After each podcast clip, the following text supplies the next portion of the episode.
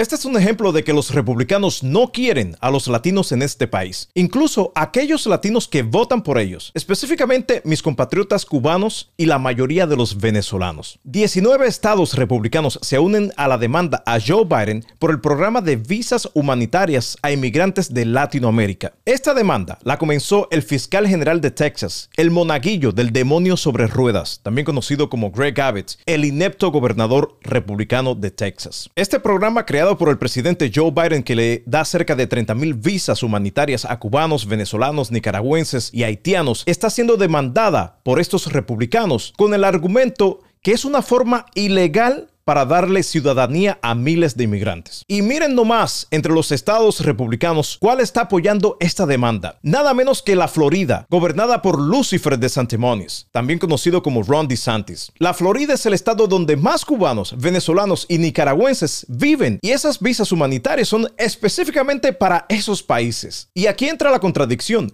La mayoría de mis compatriotas cubanos y la mayoría de los venezolanos ven esto y todavía siguen votando por los republicanos. Definitivamente son los tontos útiles de este partido, ya que solo lo utilizan para quitarle los votos. Pero el racismo internalizado de mis compatriotas cubanos los hace pensar que una vez que son ciudadanos norteamericanos y votan republicano, los convierte automáticamente en parte del club de los blancos republicanos, cuando la realidad demuestra que los miembros de ese club no los quieren. Este es un claro ejemplo. Republicanos como Ron DeSantis solo quieren sus votos, mas no los quieren en el país. Si ustedes no representaran una fuerza importante de votos en la Florida, hacía tiempo los republicanos los hubiesen desechado como basura. Ahora, lo irónico y triste de todo esto es que estos compatriotas cubanos que ahora mismo están entrando con estas visas humanitarias que acaba de otorgar el presidente Joe Biden, una vez que se conviertan en ciudadanos norteamericanos, votarán republicano. Y después insultan y se ofenden cuando les llaman malagradecidos. Pues sí lo son. Ustedes compatriotas cubanos que votan republicano son unos malagradecidos, como mismo son todos esos que han entrado a los Estados Unidos como Pedro por su casa gracias a la ley de ajuste cubano firmada por el presidente demócrata L.B. Johnson. Malagradecidos como todos esos marielitos que entraron a los Estados Unidos a inicio de la década de los 80 gracias al presidente demócrata Jimmy Carter. Todos ustedes, compatriotas cubanos, y todo aquel venezolano que hoy día vota republicano son unos malagradecidos. No se lo mando a decir con nadie.